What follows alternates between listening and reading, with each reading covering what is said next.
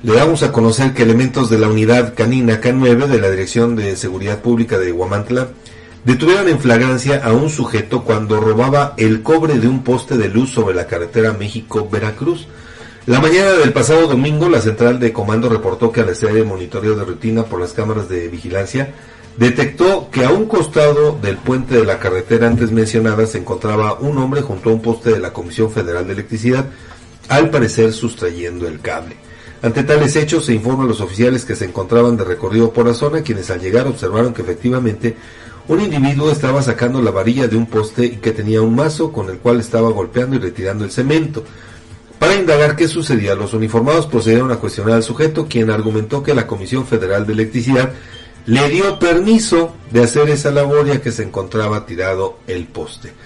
Al no tener cómo confirmar lo dicho, los oficiales procedieron a detenerlo, no sin antes indicarle el motivo y los derechos que le asisten, siendo llevado a las instalaciones de la comisaría municipal y puesto a disposición del juez calificador para su proceso legal correspondiente.